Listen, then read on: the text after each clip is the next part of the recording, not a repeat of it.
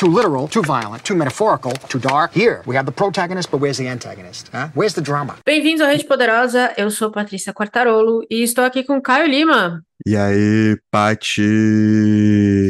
Bom, hoje é um episódio um pouquinho diferente, estamos de novo dando as caras aqui. Você quer falar alguma coisa sobre a sua camisa? Ah, cara, já vai ter passado um tempinho, né? Porque esse episódio só vai ao ar no final do mês, mas tudo normal no Rio de Janeiro, né? Tudo normal. Tudo normal Ok. no Rio de Janeiro. Ok, então vamos em frente. Hoje a gente vai falar sobre cinema. Acho que vocês repararam que a gente lançou, né, no começo do ano aí, o Isso é Cinema, question mark. Pra, pra gente começar a falar um pouquinho sobre, né, outras partes de cultura que nos interessam. A gente fez dois episódios sobre o Oscar, e aí a gente decidiu brincar um pouquinho. Então, este episódio aqui vai ser diferente. Eu mandei pro Caio uma lista com cinco dos meus vídeos, meu vídeo não, dos meus filmes preferidos da vida, que eu escolhi aleatoriamente, e ele assistiu os cinco. Dois você já tinha assistido, três não. Isso. É isso? Mas eu E reassisti pra conversar. poder comentar. Isso é Boa. importante. Fez a lição de casa. Isso aí. Então a gente vai comentar sobre esses cinco filmes. Eu vou explicar por que, que eu gosto tanto deles e a gente vai ver o que, que o Caio achou. Se ele achou tudo uma bosta, se ele gostou, se as minhas escolhas são aprazíveis ou não. Não sei. Não sei, vamos nessa, né? vamos, vamos lá, vamos lá, vamos manter o mistério. né? Vamos em ordem cronológica. Eu percebi só depois que eu te mandei a lista e revi os filmes que eu te dei quatro filmes em preto e branco. Quatro Ainda bem em que você não tem problema com isso, que eu tinha uma amiga que tinha medo de filme em preto e branco. Zero, zero. Eu tenho Não, problema menos mal. com filme em preto e branco que é ruim. Mas aí não é Hum, por ser bom preto sinal. e branco, é ruim. Bom entendeu? sinal. Muito bom. Vamos em ordem cronológica, então, que eu acho que é Vamos. mais fácil. Vamos começar com O Grande Ditador, de Charlie Chaplin. É, o filme foi lançado um ano depois da invasão da Polônia, da Dinamarca e da Noruega, em abril de 40. Mas ele começou a ser filmado em setembro de 39, antes de qualquer invasão. Então, por isso, só pra mim, é um filme que eu acho muito emblemático. O motivo que eu gosto tanto é, além da história, né? É um filme de guerra, você sabe que eu gosto muito de história de guerra. Mas dizem as más línguas que foi um filme que deixou Hitler puto. E só por isso eu já acho que vai no lugar no panteão dos meus, dos meus filmes favoritos. Ah, é bom Hitler o provocar raiva, né? Ficou bravo. Sim. Porque o, o personagem, pra quem não assistiu, o personagem do vagabundo, na verdade, é um barbeiro que é muito fisicamente igual ao Hitler e eles acabam sendo confundidos. Apesar do nome dele não ser esse no filme, o nome dele no filme é o Adenoid Hinkle. Adeno- Nenhuma similaridade. Adenoide, né, cara? Tipo. Adenoide, cara. é, Adenoide. assim, o Chaplin ele é um clássico por si só e esse filme ele tem esse, essa questão de conseguir tratar com certa, certo humor. Aí o, o certo humor vem com várias vários asteriscos, um período que se que já se deflagrava na verdade, né? Porque os conflitos já estavam ali na sua iminência de acontecer Uhum. ou já está, tipo, a perseguição aos judeus, a homossexuais, a, a eslavos, essa, essa volúpia pela conquista de território, tudo isso já estava em voga, já estava acontecendo. A guerra ser deflagrada, né, acaba tornando o fenômeno muito mais, muito mais urgente. Só que a grande questão é que o Chaplin, apesar dele ter esse lado muito humo- humorístico, o que eu acho surpreendente desse filme é que ele simplesmente não consegue só fazer humor, sacou? Talvez o último discurso do filme, né? Quando, quando o, o barbeiro é confundido com Hinkle e, e, e tá ali sem saber o que fazer e tal, ele é ainda muito emblemático, sacou? Porque não é possível só fazer humor numa época igual aquela, sabe é? Eu acho que eu- esse filme me pega muito por conta disso. Esse discurso, ele é um discurso, por mais idealista que seja esse conceito de humanidade, né? Mas a gente sempre tenta idealizar um- uma, pelo menos uma ordem comum das coisas, um- uma esfera de tratamento comum. Eu acho que esse discurso ele vem pra pra coroar um pouco disso, né? É, não dá pra fazer humor em certas épocas. E eu acho que o Chaplin deixou isso muito claro. Por mais que você venha numa toada assim, chega uma hora que você tem que falar sério. Só que você tem que colocar o teu coração ali na, na ponta da língua, sabe? No caso do discurso, É, né? ainda mais porque Hollywood foi bem complacente com Hitler, e tudo que ele fez. A Europa foi complacente no começo, né? Era muito não vamos irritá-lo, vamos, vamos ver o que vai acontecer, vamos ver até onde vai, e, e chegou num, num ponto irreversível. Então eu acho que esse filme sair logo que a guerra é deflagrada, é, é, deixa muito claro que todo mundo sabia o que ia acontecer. Sim. E for ficar esperando para ver. Pagaram para ver e depois pagaram um preço muito alto. Na, na autobiografia dele, tem um trecho em que ele comenta o irmão dele era meio judeu e morava na Inglaterra. E ele falava pro irmão, quando Hitler subiu ao poder, com um discurso todo já, porque já estava realmente com esse discurso todo de ódio aos judeus, ele falava pro irmão: sai daí, as coisas não vão ficar boas é, no curto prazo.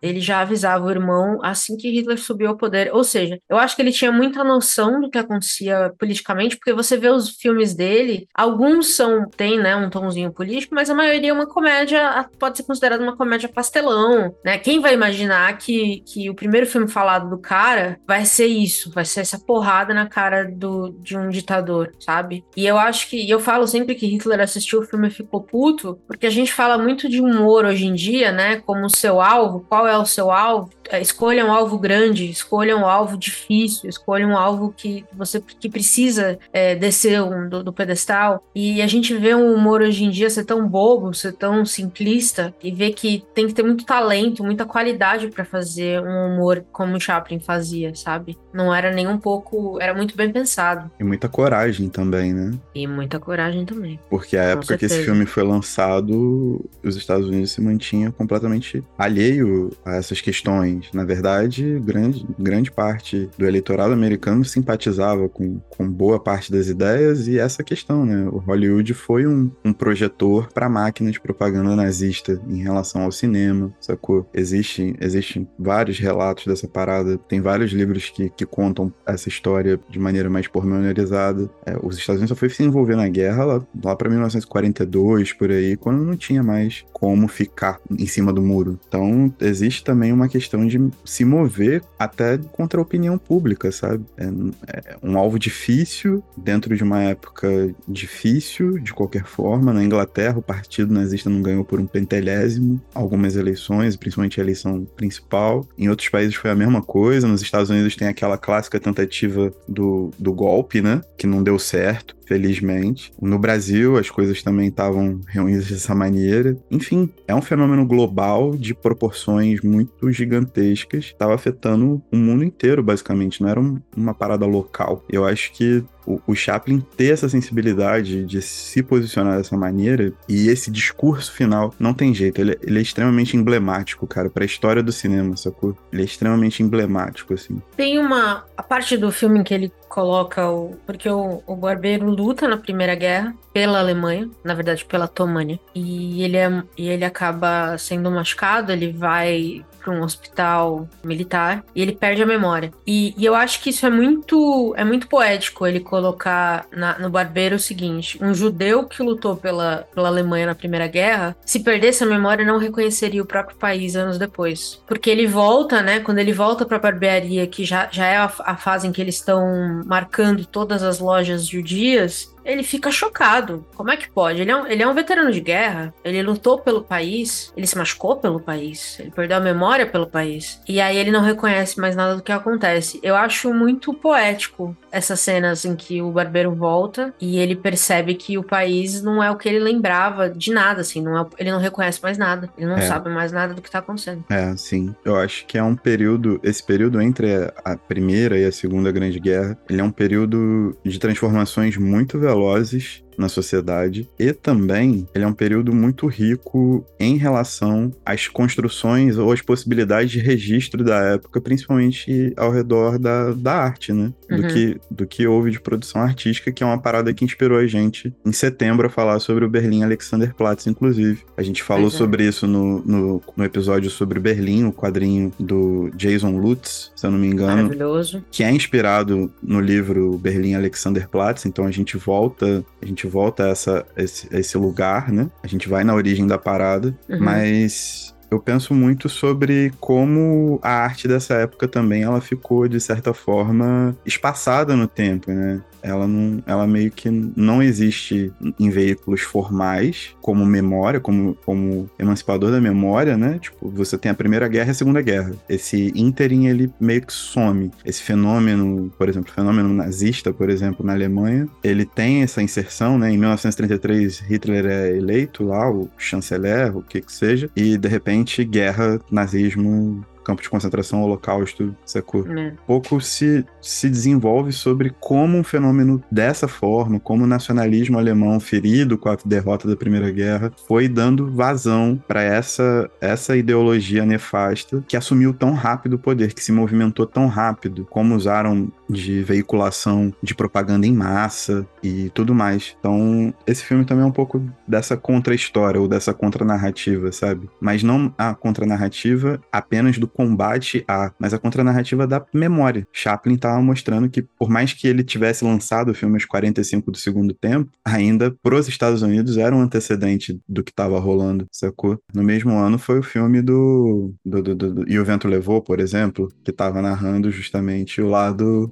confederado da história, o lado do sul Uhum. da história, né? O lado escravagista da história. Então você tem, você tem essa, essa, essa balança, você tem essa contranarrativa. E a gente às vezes não presta atenção nesses detalhes. Eu acho que sempre é importante. E esse é um filme que, no fim das contas, é exemplar. Bela, belíssima escolha, eu gosto muito. Muito bom, muito bom. Esse foi só o primeiro. É, vamos então falar do próximo, porque senão a gente fica aqui até amanhã falando só de filme. Eu escolhi Crepúsculo dos Deuses, um filme de 50 do Billy Wilder. Eu sou muito fã do Billy Wilder. E esse é um filme que fala sobre a mudança do cinema, um dos primeiros filmes a tratar do fim de uma era, né? Do fim do cinema mudo pro cinema falado. Eu sinto que Crepúsculo dos Deuses é o que Babylon tentou fazer, mas não deu. Eu ia jogar esse comentário aqui agora pra causar um furor na conversa. Pois bem, já Tendo- foi, já joguei. Tendo o Crepúsculo dos Deuses, precisavam ter feito Babylon? Não precisava. Não precisava, precisava. né? Não Fica só precisava. recriando a mesma coisa, né? A cara de Hollywood Nada supera o macaco morto, tá ligado? sendo enterrada. Sim, Pois em é. busca de um velório.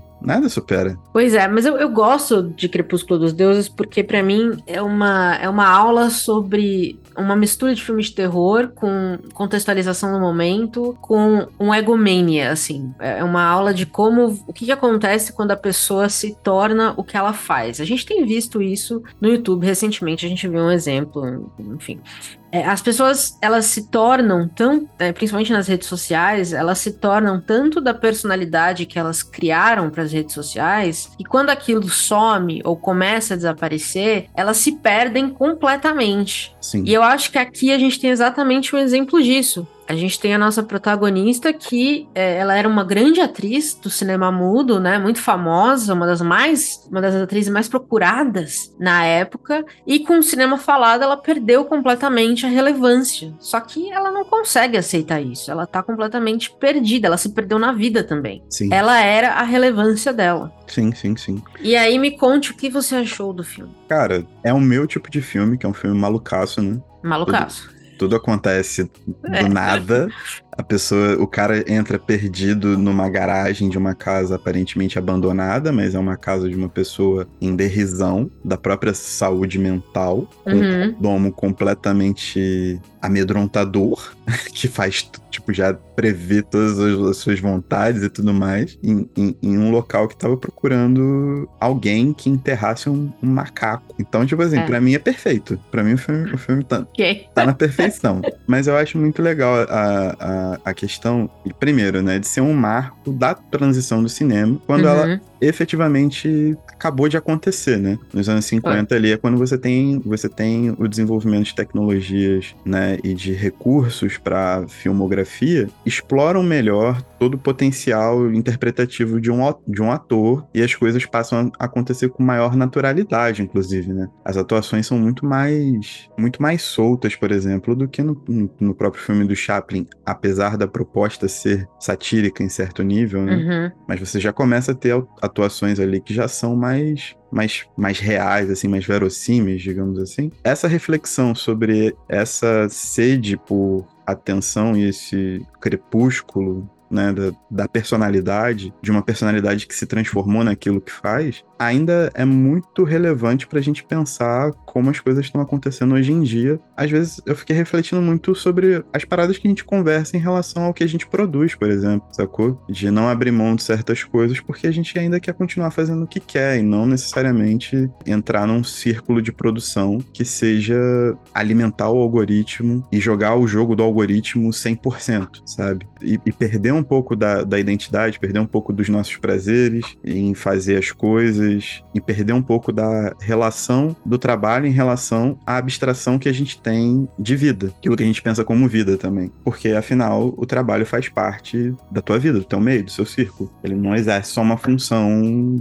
uma função rotineira que tem um fim nela mesma ela tá incluída na tua vida. Eu fiquei pensando muito nisso depois de, de ter assistido, assim. E acho que é importante, acho que é muito atual. É muito atual. E repito, Babylon não precisava ter acontecido. É bizarro Era que Babylon tenha sido o Brad filmado. Pitt, né? Ele precisa de um emprego, então ele tá fazendo esses filmes meio todos. Mas enfim. Sim. Eu, é, eu assisti, eu lembrei muito desse filme. Quando eu fui fazer a lista pra você, eu peguei os primeiros que apareceram na minha cabeça, assim. E depois é que eu fui linkando com as coisas que a gente tem conversado. E enquanto eu assistia Babylon, eu fiquei pensando muito em Crepúsculo dos Deuses. Eu falei, cara, já teve, já, já tem um filme maravilhoso que fala sobre a, a queda de uma, de uma atriz na mudança dos tempos, você se apegar a tempos antigos, você não mudar com os tempos, é, e egomania e tudo isso. Já tem um filme que fala isso e faz isso muito bem. Fala sobre a- a- o pouco poder dos roteiristas, não deixa também de ser um filme que critica Hollywood, de você levar as pessoas a- ao status de deuses, depois destruir completamente aquelas pessoas. Pô, o diretor que trabalhava com ela virou mordomo. É, isso. Então, é, é uma crítica também pesada a Hollywood daquela época que criava esses deuses maiores que a vida, que na verdade não eram nada, né? Eram pessoas normais. Então tem uma cena muito bonita que, que ela tá no, no estúdio, aí quando ela é reconhecida, a luz vira nela, muito poética, a luz vira nela, e aí ela, ela parece que floresce que nem uma flor, com a atenção e com a luz. E aí de repente a luz sai dela e ela vira uma pessoa normal. E eu acho que essa é a lição, né? E eu acho que pro, pro pessoal que, não sei, a gente fez a, a tag do high stakes aí e tudo mais, Hum. esse povo da produtividade crônica, esse pessoal que tá sempre gerando, tudo vira conteúdo, sua vida vira conteúdo. Eu acho isso muito arriscado, né? Porque as linhas entre o público e o privado estão se confundindo cada vez mais. Então a gente tá criando deuses da, da- do conteúdo, quando na verdade são só pessoas, né? E isso me preocupa muito, assim, de, de perder a linha entre o que é meu e o que é nosso, sabe? É, e, e no nosso caso, quando a gente, como a gente produz conteúdo sobre coisas que levam tempo para serem consumidas, eu acho ainda um pouco mais, mais grave essa situação, porque o exercício do, do consumo ou da atividade artística, ele também carece de, de empatia, né, cara? De tempo de digestão. E você não conseguir ter tempo para desenvolver suas paradas, você não conseguir abranger a arte em todos os sentidos, os mais objetivos possíveis de interpretação e de abstração, é sintomático do, dos- do nosso tempo, mas já era perceptível em como funcionava a indústria do cinema e na sua transição tecnológica que, que mudou o- principalmente a segunda metade do século XX, né? Então, é, eu acho que é um baita filme para reflexão. Assim, em relação a detalhes técnicos, poéticos, artísticos, não dá nem pra falar. Os dois filmes que passaram são impecáveis. Eu não tenho, particularmente, não tenho cacife para ficar comentando jogo de câmera aqui, né? Jogo de luz, sei lá. Mas, Principalmente filme preto e branco, né? Que era um jogo bem diferente. exatamente. Mas, Muito bom. pô, o filme é maravilhoso, mano. E Babylon, Nadinha, Crepúsculo dos Deuses Rainha. Muito bom. Pois bem, vamos então para o terceiro filme. Eu pus uma comedinha pra gente poder se divertir um pouquinho. E essa é Quanto Mais Quente Melhor, também do Billy Wilder. Mas de 59, um grande filme com a Marilyn Monroe. É um filme da, da época da proibição, né? O cara caindo de bêbado pede mais uma xícara de café. Então é uma, é uma comédia meio, meio, meio pastelão, é, meio fofinho, eu diria. E eu coloquei também porque eu acho que não era bem um filme, um tipo de filme Caio. Aí eu queria saber o que você achou do filme. Eu fiquei achando que as branquelas chegou lá. É.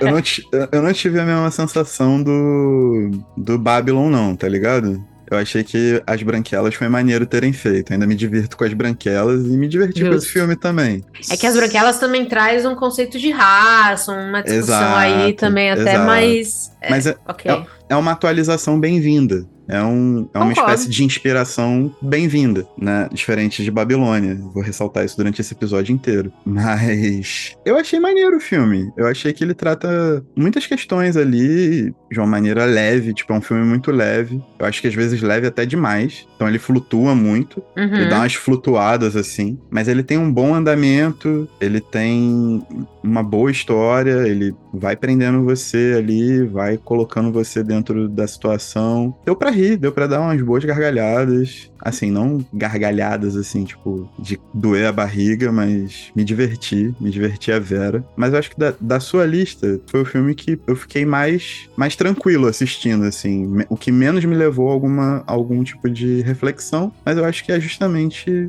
isso que o filme propõe também, né? Não propõe uma parada tão, assim, absurda. Não é super profundo, né? É. Ele vai falar da guerra dos sexos, né? Como era discutida na época. Então a gente tem dois malandros que que vem a, que acabam vendo a máfia matar algumas pessoas, eles se tornam testemunhas, aí eles vão fugir porque a máfia tá atrás deles e eles se, né, se vestem como mulher, então vira a Daphne e a Josephine e vão para uma banda feminina que tá performando aí pelos estados. É assim que eles vão tentar fugir da máfia. E aí quando eles se vestem de mulher, eles passam por mulheres e eles vão enfrentar tudo que as mulheres enfrentam. Então a Daphne toma um brisco na bunda, passam a atrair velhos nojentos que, né, que fica andando em cima das meninas, e aí eles falam, meu Deus, mas que coisa chata, eles começam a perceber o que, que as mulheres passam, uma das mulheres sendo Marilyn Monroe, que, coitada, não pode ir em lugar nenhum. Então eu gosto que é uma brincadeira de, de inclusive a, a frase final, né, nossa, mas eu sou um homem, aí a resposta é, ninguém é perfeito. Isso. Então é, uma, é, um, é um filminho para tirar um sarro mesmo de toda essa conversa sobre tudo que as mulheres passam, que os homens não sabem, é, mas muito leve. Eu também acho que hoje em dia seria, se fosse um remake desse filme, filme ele ia ser muito mais politizado e talvez muito menos engraçado. Sim, sim. Eu acho que o terço final dele cresce muito, porque é quando começa a desenrolar a confusão toda, né? O... É uma bagunça é uma bagunça, e aí vira ritmo frenético, porque um, do, um dos dois que se transforma em Daphne e Josephine para escapar da máfia acaba se apaixonando pela personagem da Marilyn, só que vira tipo um. finge que é,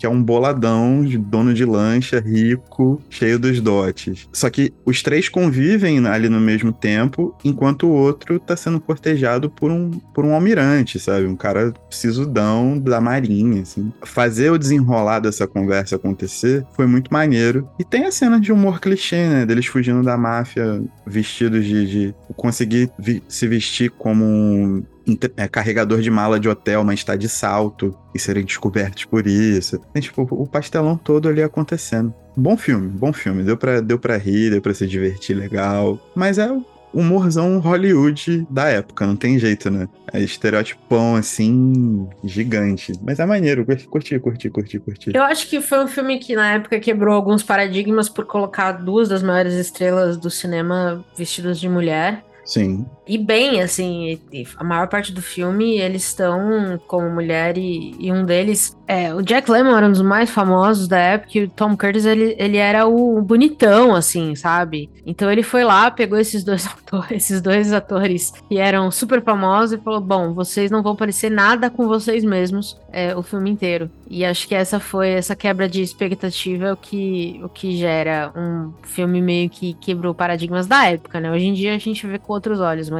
eu concordo. É uma, é uma comedinha boa só pra limpar o paladar. É, foi, foi. Vindo de você, eu fiquei surpreso. Eu achei que fosse só uma escala de, de decadência absurda. Tá vendo? Não. Mas não, veio o alívio cômico. Tá... A decadência veio depois. Veio depois. Porque o próximo filme é Toro Indomável, de 1980, o filme do Scorsese, com o De Niro. Foi o filme que deu o Oscar pro De Niro. E esse aqui é o filme. Quanto mais eu, eu revi o filme e eu só pensava em uma coisa: esse é o filme Red Pill pros nossos tempos. Cara, total, né? É muito bizarro porque esse filme, ele deu o Oscar pro De Niro.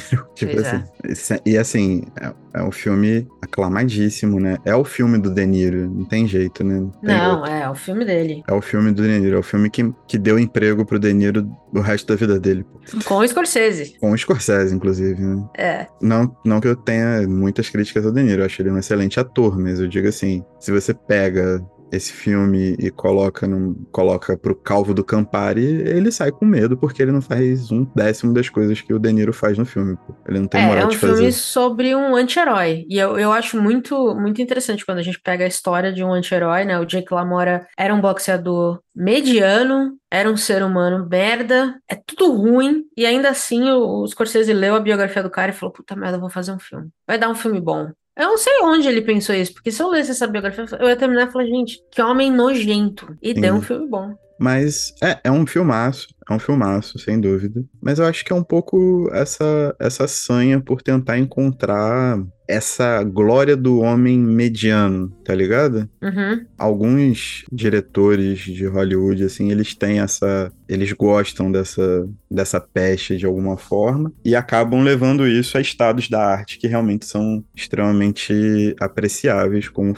como é Touro Indomável. Um baita filme, assim, red pilado total vai na fé, se, mas vai ciente de que a parada é isso. E eu acho que é um pouco é um pouco dessa parada, tipo, o nosso conceito sobre cinema e principalmente assim, eu que assisto muita coisa que não vem de Hollywood, meus filmes preferidos não vêm de Hollywood definitivamente. Sempre que olho para filmes desse jeito, eu entendo, eu acho muito maneiro, eu acho muito foda toda a técnica da parada, mas é uma visão também muito muito estadunidense da própria confecção da arte, né? Da, das próprias buscas que o cinema tinha na sua época, assim. Eu acho que bate um pouco nisso. E eu acabei olhando, olhando esse filme a partir desse ponto de vista. Também não tenho responsabilidade nenhuma em fazer uma análise séria disso e nem de me desfazer de qualquer implicância que eu tenha, mas eu, eu fiquei pensando muito nessa parada. É um filme muito americano também, sabe? É? é, é, é um anti-herói bastante americano, não que né, o Red Pill seja exclusivo dos Estados Unidos, eu acho que a masculinidade como um todo é isso, mas a forma como isso é colocado, a forma como a, a, parada é feita, bate um pouco nesse estereótipozão, assim. Mas é um filmaço, mano. De Niro é um autor absurdo. Ele consegue fazer o Jack Lemora ser um anti-herói, tá ligado? Ele é, consegue é dar camadas pra, pro cara, assim, num nível é. absurdo, pô. Mas é, é um filme que eu, normalmente, quando eu recomendo, eu falo, cara, é a masculinidade tóxica em um filme. Sim. É isso. Mais até do que Red Pill, eu diria. Que tá, é tudo meio tóxico, assim. Ele é uma pessoa tóxica tóxica, ele transforma o, o, entorno dele em tóxico, tudo que ele toca fica meio podre. E, e ainda assim você assiste o filme todo pensando se esse cara vai se redimir de alguma forma, e a resposta é não. É, sim. Ele é um... vai continuar até o final como tóxico é um olhar para mim muito parecido, assim, muito parecido, são dois diretores completamente diferentes, mas quem vai muito nessa linha também para mim é o, é o, Clint Eastwood, sabe? É uhum. muito fácil identificar um filme dele, você consegue identificar também as referências daquilo que ele quer passar como ideal de emoção, de comoção, a depender de qual seja o, o, o mote do filme, né? Se você uhum. for ver Menina de Ouro, ele é um filme Eastwoodiano, assim, num, num nível alto, sabe? É? Ele quer passar certas coisas, certos valores ali, que são muito característicos do cinema dele e e de como ele enxerga o cinema e o mundo, obviamente. Então, é, é, é mais nesse sentido da identificação mesmo. Mas é isso. É, é um filmaço sobre um cara que é podre. É isso. Muito bom. Para fechar o nosso nosso cinco aqui, eu escolhi um documentário, um documentário que me marcou muito quando eu assisti, Sim. Né, de 2002, que é o Tiros em Columbine. O primeiro grande documentário, eu diria, do Michael Moore. Ele foi fez outros depois, mas Tiros em Columbine acho, acho que foi o primeiro. E ele fala sobre o primeiro grande atentado numa escola nos Estados Unidos, que foi em Columbine. Infelizmente, quando a gente estava assistindo esse filme, a gente teve o atentado aqui no Brasil, é, numa creche, e agora teve o de Blumenau. Então, Sim. eu ia falar que para os Estados Unidos esse filme, esse documentário é incrivelmente atual, mas infelizmente para o Brasil também crianças matando crianças ou pessoas entrando numa escola e matando crianças. Muito pesado. Esse era o outro que você já tinha visto antes, né? Isso. Assim, em relação ao Michael Moore como um todo, ele é um cara que ele é muito glorificado, ao mesmo tempo que ele é meio ridicularizado no cenário americano, né? Ele tem um, um Oscar nas costas por esse documentário, mas ao mesmo tempo meio que parece que ele nunca tá no círculo de grandes documentaristas, principalmente, quando uhum. você vai falar sobre, sobre o tema. Até por ele ter um, um conjunto de ideias que às vezes é até meio, meio malucão, assim. Se sentam ele e o Killer Mike para conversar, só sai doideira, né?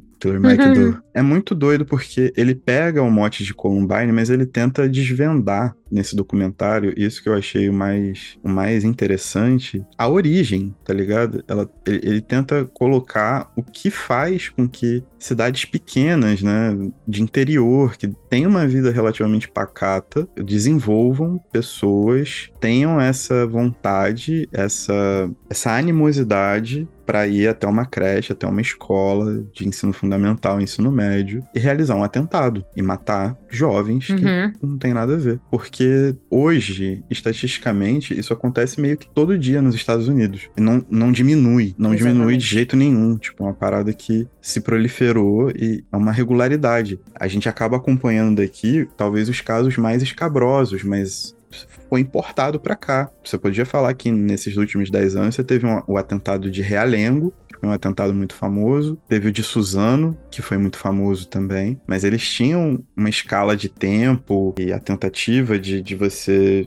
explicar isso com esses grupos extremistas que circulam em fórum, etc. Mas agora a gente tá na mesma situação e a gente meio que tenta responder qual a origem dessa violência, por que essa violência específica, qual é a mensagem? Que essas pessoas que fazem esses atentados querem passar. E o problema todo é para você racionalizar essa questão, você vai acabar tendo que estar distante da comoção que isso gera, do horror que isso gera, do medo instantâneo, sacou? Eu acho que esse, esse documentário é muito fortuito em abrir as cortinas justamente para isso. A gente vive num país que massacra pessoas todo santo dia, mas esses casos em específico ainda não tinham se tornado costumeiros, né? De, de você ter acontecendo com recorrência. Isso está acontecendo, e isso é uma escalada do medo, de uma sociedade que vive com, com medo, absoluto medo, que ela é criada para ter medo. E individualizar esse medo e essa proteção. Tirar os recortes de sociabilidade que podem impedir com que esse tipo de, de situação se prolifere e aconteça com tanta frequência. Eu, eu acho que é um, é um documentário que antecipa e que precisa ser visto hoje, né? Urgentemente, assim. É, um- é um meio de pelo menos tentar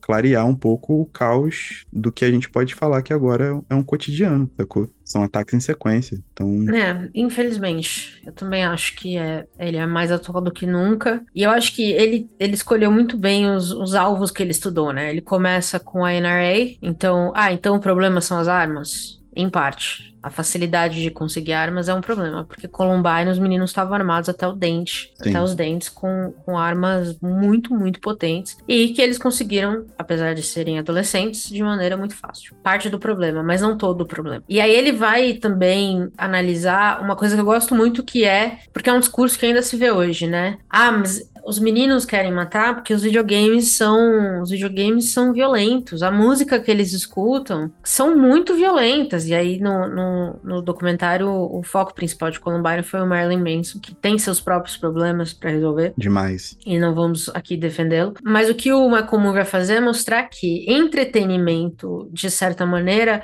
não é um dos pilares da violência, mas a mídia é. E eu tava assistindo hoje o, o, o episódio de- do The Problem com o Jon Stewart, em que ele fala da prisão do Trump, né? Que, que, do indiciamento do Trump. E aí, nos, nos dias que estavam é, antes do indiciamento, que já sabia que havia alguma coisa, né? Eles sabiam que alguma coisa ia acontecer, a mídia fez um frenesi, fez um circo. Ele vai ser preso, ele vai ser julgado, vai ser um, né? E aí, quando veio a lista de indiciamento, foi muito abaixo do que esperava. Então, o que acontece? A mídia construiu todo um cenário e a realidade não bateu com esse cenário. Então, muita gente começou a achar que o indiciamento era tosco, não era o suficiente, que era que era pouco, que não era quando na verdade a gente tá falando de um ex-presidente sendo indiciado. É muito sério, é muito pesado. Só que como a mídia já tinha feito um circo, a realidade não bateu com esse circo. Então a mídia criou uma narrativa na cabeça das pessoas e fez com que a- o, quando a coisa aconteceu fosse anticlimático, a ponto das pessoas começarem a achar que nem valia a pena indiciar ele mais. Mas eu tanto trabalho pra isso. Então eu acho que o que ele mostra, e aí eu acho que pra mim é o, é o grande pulo do gato desse documentário, é o papel da imprensa nessa, nessa narrativa do medo, nessa narrativa de criar uma geração que tem medo de sair na rua, criar uma geração que acha que precisa pegar uma arma pra se defender dentro de casa. Eu conheço pessoas que nunca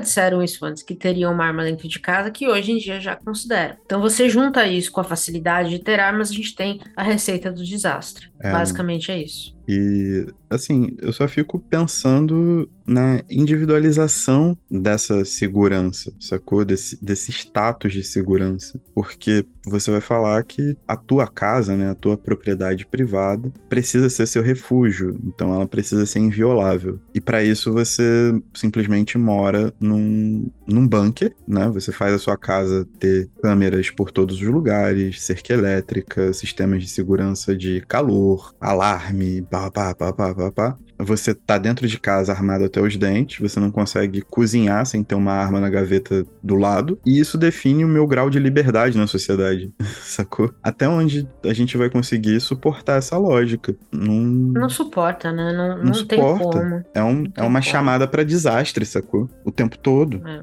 O tempo todo. Infelizmente, eu acho que os últimos seis anos, seguramente, foi um perna de seis anos de escalada desse pensamento ultra individualista, ultra egoísta e principalmente do- da escalada do medo, da ideia do medo. Que esse medo só pode ser resolvido por você sozinho, né? Você não, não pode recorrer a sistemas ou sistemáticas coletivas que permitam é, você se sentir mais seguro. Ter o medo tem que ser resolvido por você. E só que o problema é que ele só escala. E aí? É isso. Até onde tem você tem onde correr. capacidade? Não tem pra onde correr, mano. O negócio é fazer como eu não sair de casa mais.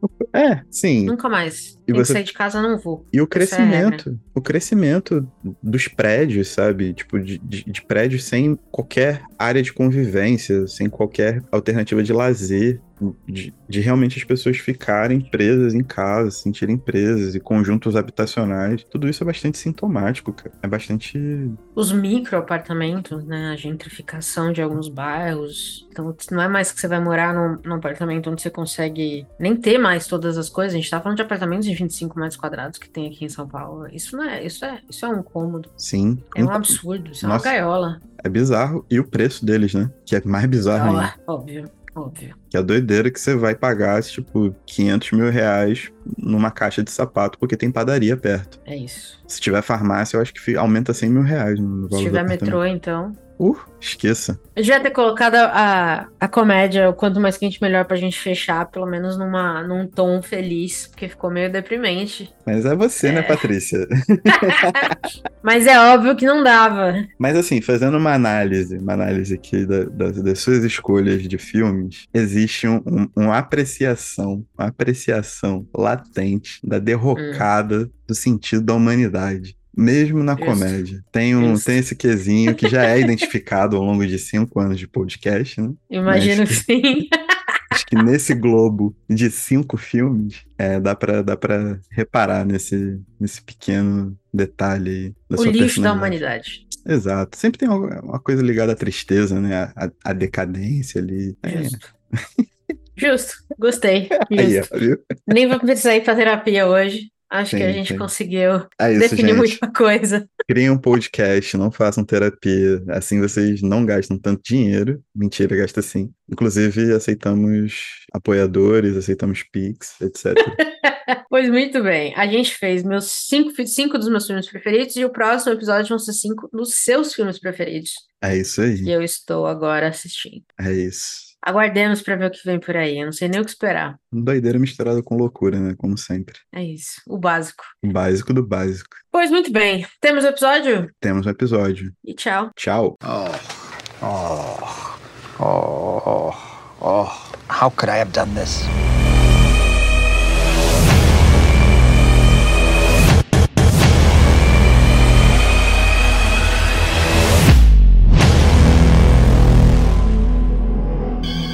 Want you to know the power of the underground.